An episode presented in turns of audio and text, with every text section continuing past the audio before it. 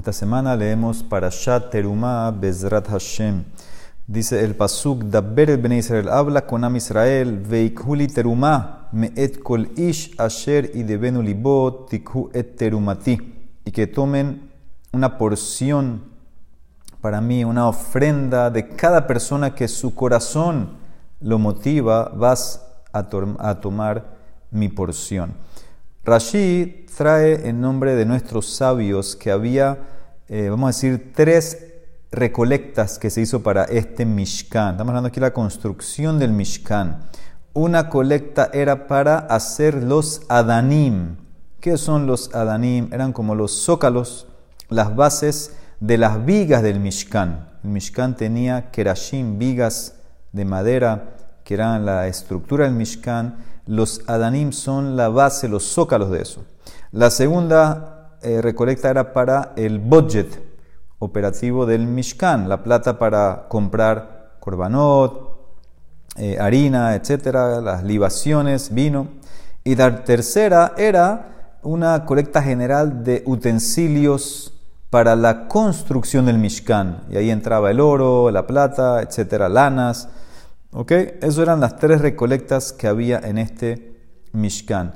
La pregunta es, los Adanim son parte de la estructura del Mishkan. Entonces, ¿por qué Hashem ordenó que Moshe haga una colecta separada para los Adanim? ¿Por qué no puede usar de los fondos que se usaban para la construcción, que eso cubra el costo de los Adanim? Una pregunta famosa. El Bet Av explica que los Adanim, que eran, eh, vamos a decir, la parte más baja estaba más en el piso, son la base, de todas maneras eran importantes. ¿Qué significa? Las vigas estaban cubiertas una parte en oro y los adanim de plata. Entonces, si tú le preguntabas a alguien que dona al Mishkan, esa persona iba a sentir los adanim no son tan importantes y tal vez no iba a querer dar plata para los adanim. Entonces, por eso se hizo una recolecta especial para los Adanim. Pero sabemos que los Adanim tenían una función muy importante. Hay un dicho que un edificio es tan fuerte como su base, como sus fundaciones. Y si eso es en algo físico, obviamente es Calvajomer en algo espiritual. La fuerza de la fundación de algo determina si el edificio ese, por ejemplo, la casa, va a sostenerse, va a sobrevivir, va a mantenerse. La pureza, el sentimiento que las personas tenían cuando donaban a las fundaciones, eso es lo que va a determinar, lo que determinaba si la estructura espiritualmente iba a sobrevivir o no. Hashem le ordenó a Moshe, haz una recolecta especial para los Adanim, para poner claro este punto, que solamente un edificio construido con intenciones puras desde el comienzo, desde la fundación, eso es lo que puede recibir mi presencia divina. Y esto es muy importante específicamente en el tema de Hinuch eh, Ayeladim, de criar a nuestros hijos. La Mara famosa en Hagigah, la página 15 cuenta de el Taná Elisha ben Abuyá, que era uno de los eh, Tanaim, los líderes de la época, pero eventualmente dejó eh, la Torá, hasta el punto que salió un Bat Kol que lo llamó Ajer, el otro, ni siquiera quiso mencionar su nombre.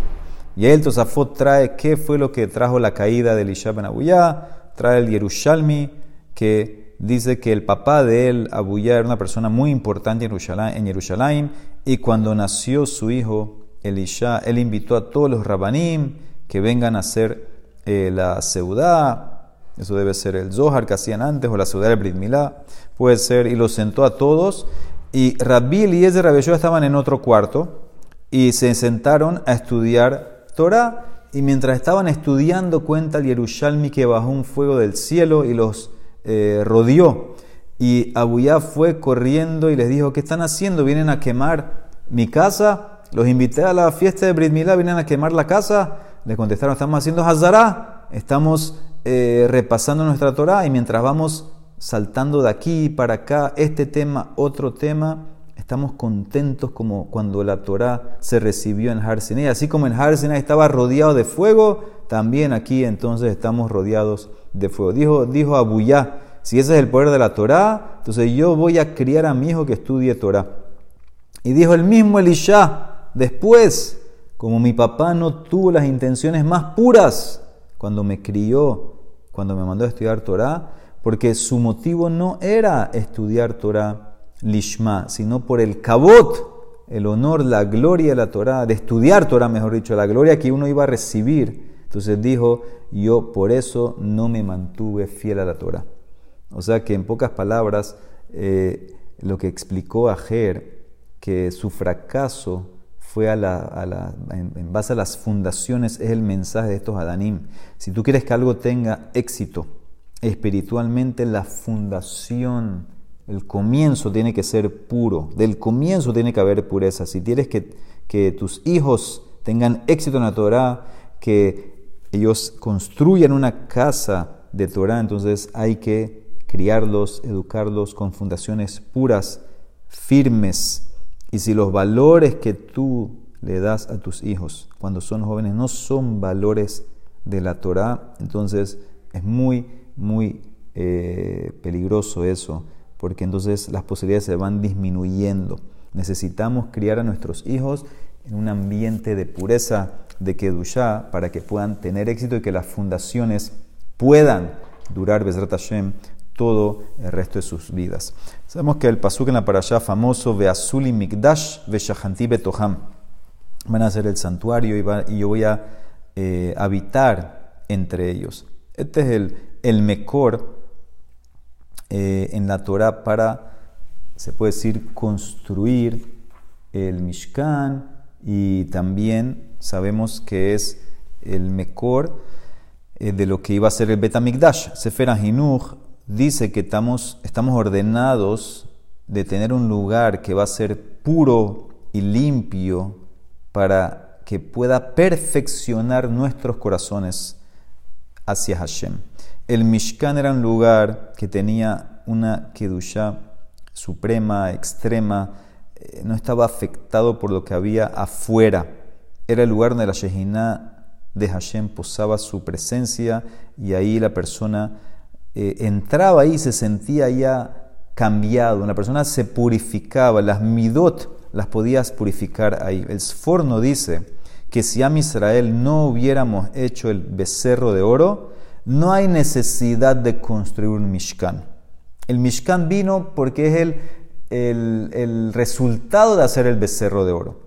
¿Qué significa esto? Según el Sforno, cada Yehudí podía o tenía el mérito de que la Shehinah eh, resida sobre él, sobre su familia, en su casa. La casa sería como un Mishkan, así como la casa de Abraham y Sarah, donde había Berajá en la masa que hacía, en la vela que se, se quedaba prendida Shabbat a Shabbat, que había una nube, la gloria encima de esa casa, también cada persona podía tener eso en su casa si no hubiera eh, habido el Egel Hazahav. Estos tres milagros son simbólicos del Shulchan, donde estaba el pan, eh, la menorá con la vela, la Shehinah que estaba en el Mishkan. Después del Egel, entonces ya había que crear un lugar para que la Shehinah venga a reposar. No hubiera estado automáticamente en cada Yehudí, a menos que cada Yehudí se haga uno, un receptor para,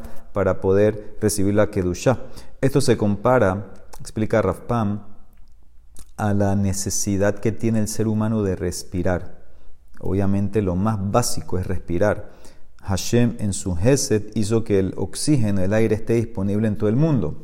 Pero una persona que tiene problemas para respirar, o tiene alguna eh, alergia o asma, lo que sea, cualquier cosa que le, le, le, cueste, que le hace dificultoso la respiración, entonces le dicen vete a un lugar que el aire es más puro. El aire es mejor para ti en tal y tal lugar. Hay veces que eso no es suficiente. Hay veces Barminan, que la persona tiene los pulmones, eh, no funcionan bien, necesita que le den oxígeno y lo pone en un lugar que está eh, totalmente puro y libre de contaminantes, etcétera, porque lo puede poner en peligro. La necesidad de hacer el Mishkan, dice Rafpam, se puede entender por igual.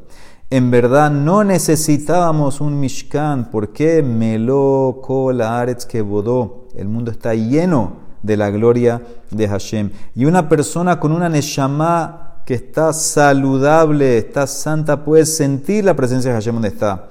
Pero cuando el aire se está dañando por el pecado, y por las personas que no siguen la Torah y que Barminan niegan a Hashem, entonces necesitas un aparato especial para poder sobrevivir. Hoy en día, dice Rafpam, estos aparatos especiales donde puedes encontrar ese oxígeno puro son Batemidrashim, Kolelim, sinagogas, las casas de Hashem. Eso es lo que nos da a nosotros el oxígeno. Y por eso la persona necesita pasar más y más tiempo en estos lugares que son los, los pequeños santuarios de Hashem, para que pueda respirar ese oxígeno puro que es lo que nos da vida. Entonces tenemos que entender y tener este musar claro. Estamos cada día una sociedad más y más corrompida. Tenemos que tratar de pasar más tiempo en estos santuarios, Kolel, Batemidrashot, sinagogas, para poder recibir y respirar ese oxígeno puro, que es lo que nos va a dar la fuerza para mantener y subir, elevar nuestra Kedusha. Baruch Olam, amén, amén.